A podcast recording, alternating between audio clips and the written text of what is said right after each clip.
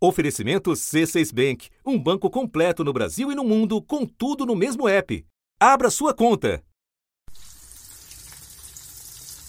Uma fritura que começou faz tempo e se intensificou nas últimas semanas.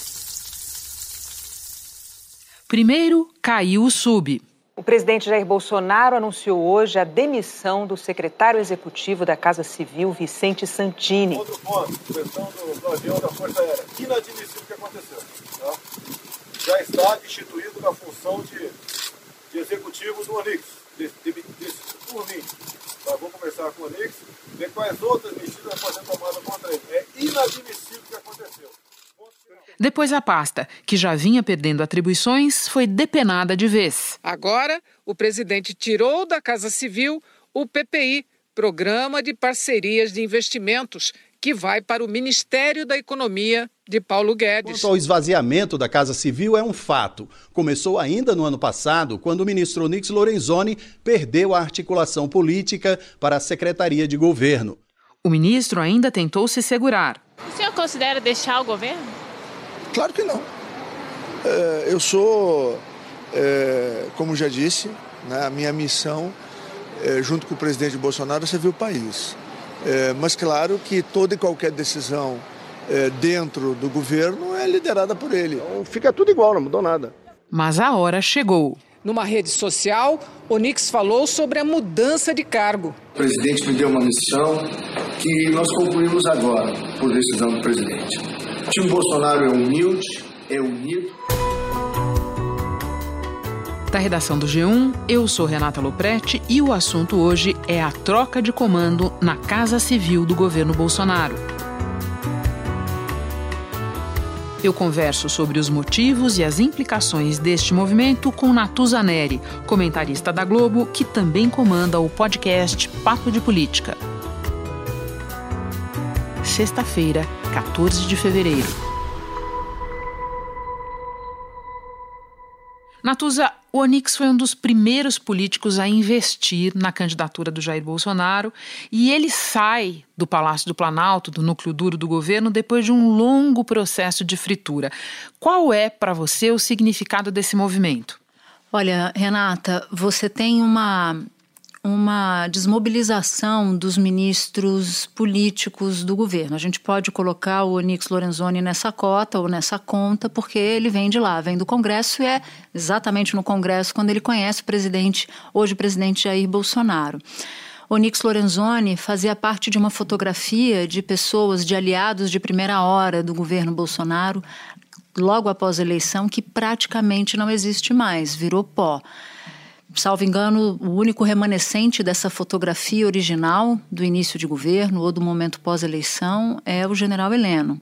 E o Palácio do Planalto, agora, portanto, com a saída de Onyx Lorenzoni, não tem mais no ministério alguém que venha da política.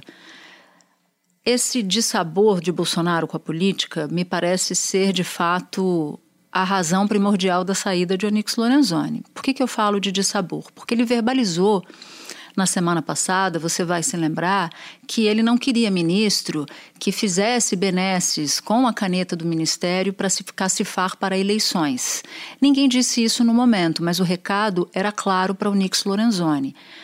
Bolsonaro foi recebendo ao longo dos últimos, ao longo dos últimos meses reclamações de que Onyx Lorenzoni estava fazendo nomeações, se cacifando junto ao Congresso Nacional, se fortalecendo no Congresso Nacional, e isso não pegou bem para o presidente. Então, o presidente, quando decide tirar Onix Lorenzoni da Casa Civil, ele está tirando não o ministro que teve o seu vice-ministro em voo da FAB com dinheiro público, pago com dinheiro público. Episódio recente, aí de dias atrás. Exatamente. O número dois da Casa Civil, da extrema confiança do ministro Onix Lorenzoni, viajou para Davos, na Suíça, e depois para a Índia com o avião da Força Aérea Brasileira, num gasto com combustível de aviação e tudo mais, não inferior a 700 mil reais. O cai não cai de José Vicente Santini começou na terça.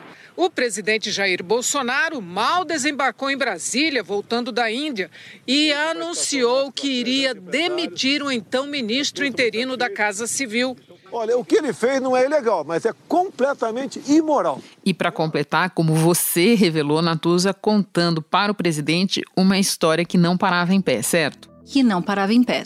A primeira reação das pessoas é achar que Onyx Lorenzoni cai da Casa Civil em razão disso, em razão do episódio do avião. Mas não, o episódio do, avi do avião era só uma cereja desse bolo.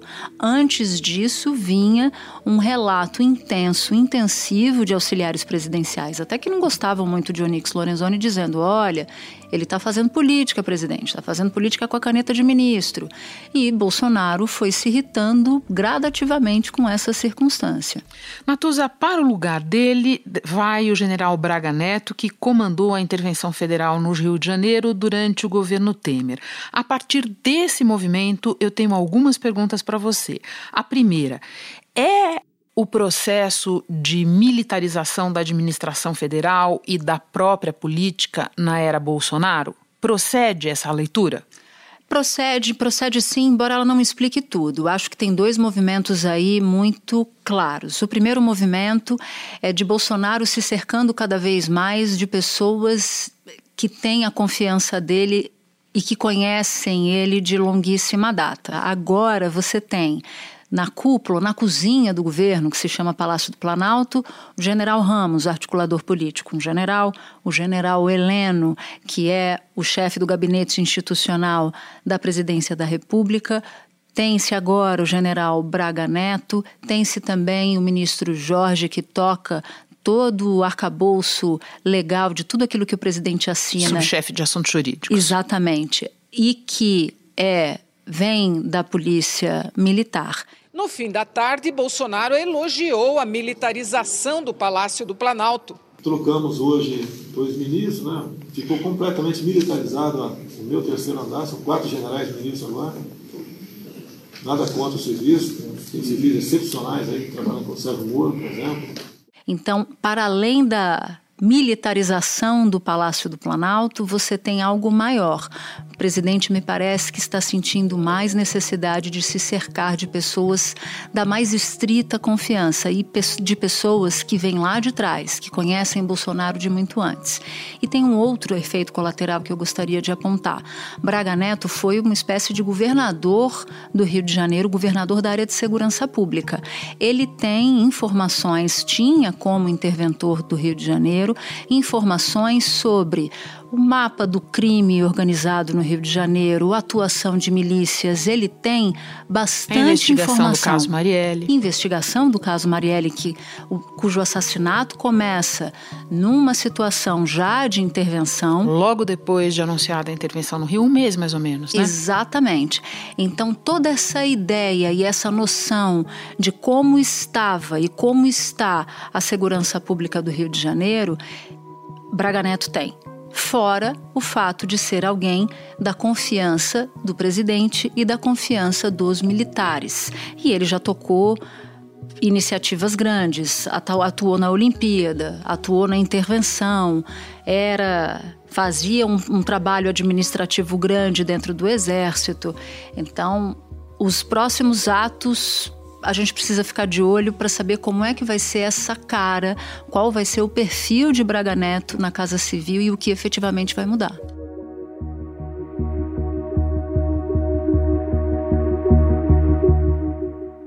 O general Walter Souza Braga Neto vai comandar as polícias civil e militar, o Corpo de Bombeiros, a Secretaria de Administração Penitenciária e a Defesa Civil. Durante a Olimpíada, em 2016, foi o coordenador geral da assessoria especial. No mesmo ano, assumiu o Comando Militar do Leste, onde... Ainda sobre essa questão dos militares, Natuza, se a gente observar o primeiro ano de governo, generais como o próprio Augusto Heleno, do Gabinete de Segurança Institucional, como você disse, o general Rego Barros, porta-voz, a gente sabe que eles paulatinamente perderam espaço, que eles não têm hoje o mesmo espaço que eles tinham é, no início do governo, sem prejuízo de ter as suas áreas de atividade e de influência. Ao mesmo tempo, a gente percebe que quem se deu melhor com o presidente Bolsonaro foram generais de perfil mais acomodatício, como o general Ramos, na articulação política, ou o Azevedo Silva, ministro da Defesa. O que, que você acha que isso diz a respeito da maneira de Bolsonaro governar? Porque na largada do governo, você vai lembrar, muita gente tinha a leitura de que os generais poderiam tutelar o presidente. Exato, que eles instituiriam uma espécie de poder moderador, né? Isso de fato não aconteceu. O general Rego Barros, ele acaba desaparecendo um pouco da cena porque foi visto ali como um entrave a um domínio da ala mais ideológica do governo na comunicação oficial, não só do presidente da República, mas da própria presidência da República. Área também de influência dos filhos do presidente? Exatamente, que estão absolutamente alinhados com o que se chama de ala olavista, que é inspirada no ideólogo do governo Olavo de Carvalho. O general Heleno, eu não tenho certeza se ele de fato perdeu influência ou se ele só entra nas brigas que ele decide. Eu vejo o presidente Bolsonaro acionando o general Heleno bastante, mas eu não vejo nenhum militar hoje, ninguém da safra que veio do começo do governo e ninguém da safra que entrou, falando com o presidente, dando uma real, como fazia, por exemplo, o anterior ocupante do cargo. O ministro Santos Cruz, de todos os militares e de todos os assessores presidenciais, era conhecido internamente como aquele que dava real para o presidente. Depois da saída dele, não se viu mais nada assim eu consigo notar o general Ramos entrando muito mais do que outros, porque é muito amigo do presidente e é um, um sujeito tido nos bastidores como alguém leve, brincalhão, assim como o presidente, então ele consegue entrar. Mas o fato é que o presidente Bolsonaro no governo dele, quem manda é ele, ao contrário das expectativas do passado de que pudesse haver algum tipo de tutela. É como se os militares ou qualquer outro auxiliar conseguissem ir somente até a página 2. Depois, Santos Cruz teve audiência com o presidente Jair Bolsonaro. Foi aí que ouviu que estava demitido. E Bolsonaro já havia tomado essa decisão há algum tempo. Não queria mais tê-lo como ministro. Santos Cruz, que foi alvo de ataques de Olavo de Carvalho e do vereador Carlos Bolsonaro filho do presidente. Eles vão, falam. Quando não percebem receptividade do presidente, eles recolhem as armas e não tocam mais no assunto, até que lá na frente o presidente possa se convencer ou não daquele conselho ou daquele ponto defendido por um ou outro auxiliar. Natuza, ainda uma pergunta sobre os militares. Existe gente importante no Exército que vê com alguma reserva esse uso bombril, digamos assim, mil e uma utilidades que o governo Bolsonaro faz das Forças Armadas. Por quê? Qual é o temor? Eu vejo, eu consigo enxergar, Renata, um sentimento dúbio. Da mesma forma que eles se sentem muito orgulhosos de terem de estarem agora no centro nervoso do poder, de tomar conta de decisões importantes, e isso para eles é, é considerado fundamental, eu percebo uma outra ala, ou às vezes o mesmo militar, com o, o mesmo o, o sentimento duplo de que eu gosto disso, porque antes nós éramos relegados, mas eu tenho medo do efeito lá na frente disso para nós. Se tiver algo que não dê certo, que a gente vai herdar essa noção e esse ponto negativo. Então eu vejo que tem um grupo que preferia uma distância regulamentar do governo para não herdar eventuais desgastes, mas tem um outro grupo que está gostando muito dessa influência, ainda que nesse grupo haja militares que fazem essa ponderação. Olha, tudo bem, é bom a gente ter influência, mas será que a gente não pode pagar um preço alto lá na frente? Bom, vamos então sair do palácio para o Ministério da Cidadania, nova morada do ministro Onyx Lorenzoni. Por que ele foi para lá, Natuza? Prêmio de consolação? Necessidade de dar para ele algum palanque que não aquele que, como você disse, ele estava tentando ocupar na Casa Civil? Sem dúvida nenhuma é um prêmio de consolação, mas que se combina com o fato de que o ministro Osmar Terra não estava entre os mais bem avaliados dentro do Palácio do Planalto. Muitos auxiliares ao longo dos últimos meses davam a queda dele em algum momento como favas contadas. Claro, como a gente disse aqui, é o presidente Bolsonaro quem decide ao fim e ao cabo, muita gente não cravava quando Osmar Terra poderia sair. Então eu vejo mais uma combinação planetária ali, um alinhamento planetário. O Onix precisava sair e precisava ir para um lugar, porque o presidente tem sim uma dívida de gratidão, tendo sido ele um aliado de primeira hora e um dos primeiros a embarcar na canoa bolsonarista quando ele decidiu se lançar à presidência da República. Agora, o ministro Osmar Terra acabou se aproximando ao longo dos últimos meses da primeira-dama Michele Bolsonaro. Eles têm frequentado eventos e agendas na área social. Recebi as primeiras damas dos estados brasileiros aqui no Palácio da Alvorada. Na ocasião, elas tiveram a oportunidade de conhecerem importantes ações do Ministério da Cidadania. O ministro Osmar Terra apresentou o programa Criança Feliz. Então, isso sempre acabou, na visão de alguns auxiliares presidenciais, dando um pouco mais de fôlego, dando um pouco mais de sobrevida ao Osmar Terra. Sobre o a vida real e o que, que isso pode significar, bom, já faz tempo que o governo tem um diagnóstico sobre a área social, Bolsa Família, que tem sido uma área que vem. Pois é, é isso que eu ia te perguntar, Natuza, porque no mundo não existem apenas os políticos, embora eles às vezes vivam dessa ilusão. a ida do Onix para a cidadania é boa ou uma notícia para os beneficiários do Bolsa Família, que encolheu no primeiro ano do governo Bolsonaro e hoje em dia convive, além de tudo, com as filas. Pois é, em geral, Renata, um ministro quando assume uma pasta importante, ele precisa gozar do acesso ao presidente da República. Ele precisa estar bem na fita com o presidente, com o chefe. Se Onix Lorenzoni sai da Casa Civil nas circunstâncias que sai, a gente não pode dizer que ele está bem na fita com o presidente da República. Mas a nossa relação é de muita amizade, a nossa relação é de muita confiança entre um no outro. Né? Nós somos amigos há mais de 20 anos, então eu tenho certeza que o entendimento vai prevalecer.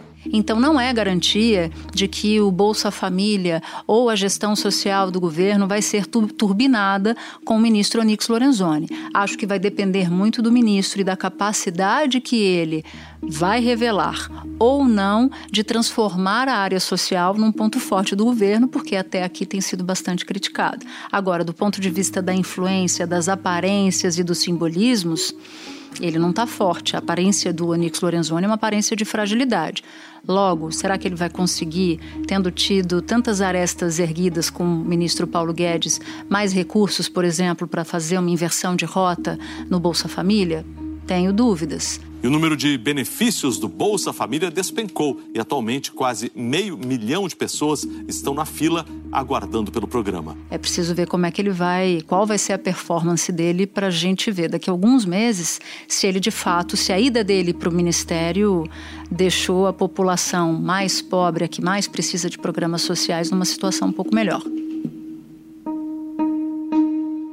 Bom, e agora, porque uma vinda sua ao assunto não pode se limitar ao caso Onix, eu trago o seguinte: dias antes do rebaixamento do Onix, o presidente fez outra mudança na esplanada, tirou Gustavo Canuto do Ministério do Desenvolvimento Regional e colocou no lugar dele Rogério Marinho, até aqui secretário especial de Trabalho e Previdência do Ministério da Economia.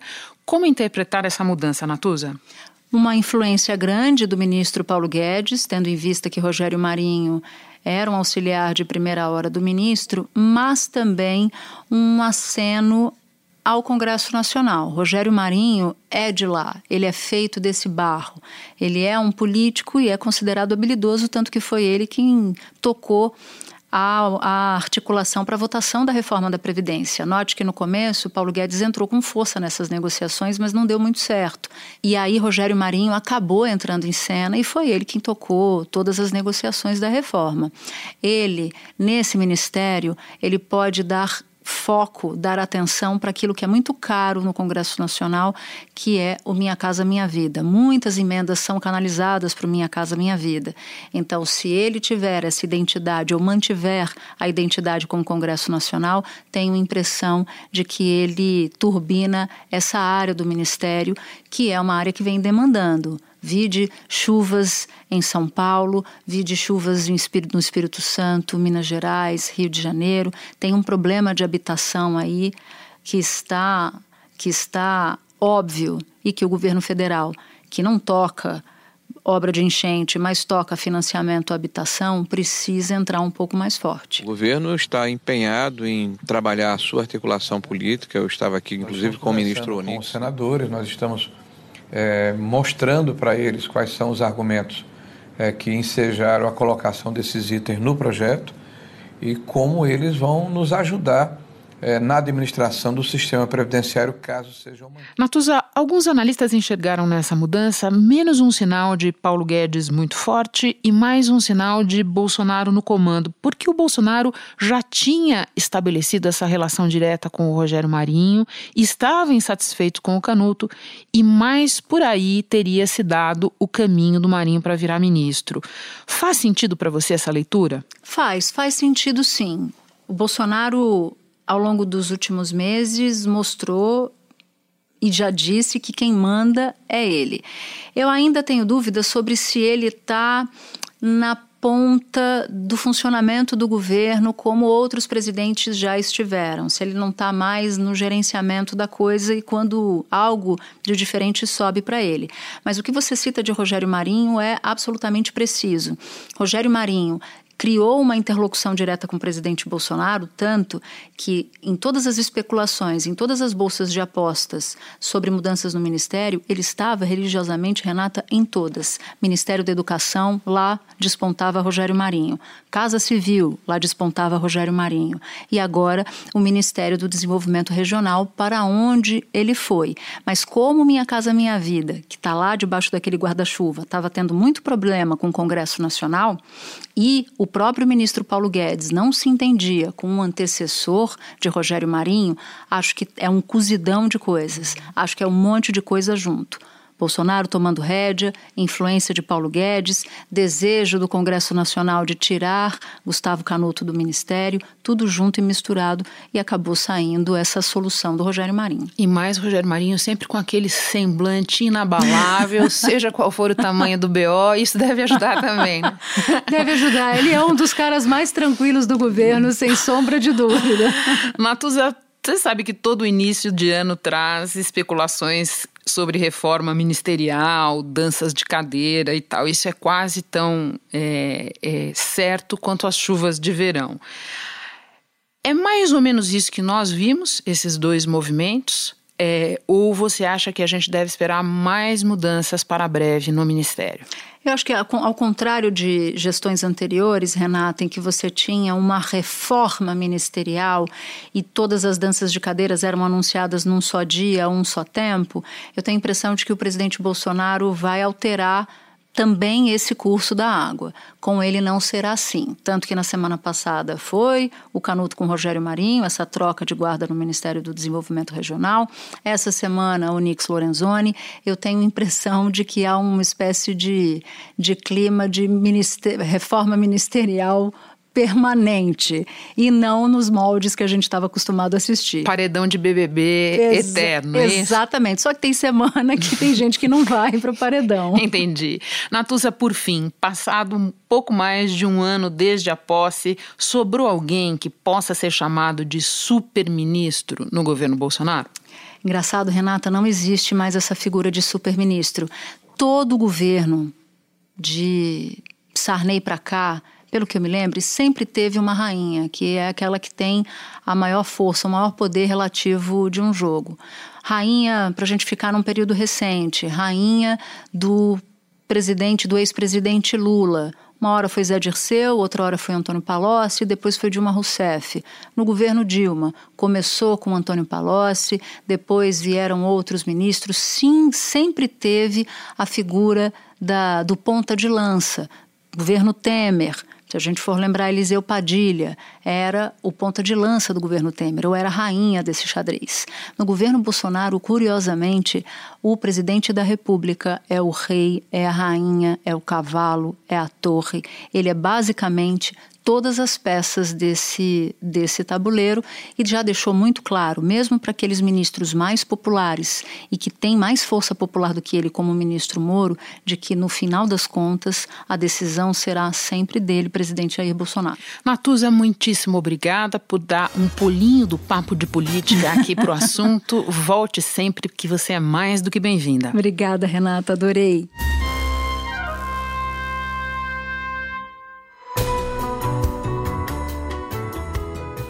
Este foi o assunto, podcast diário do G1.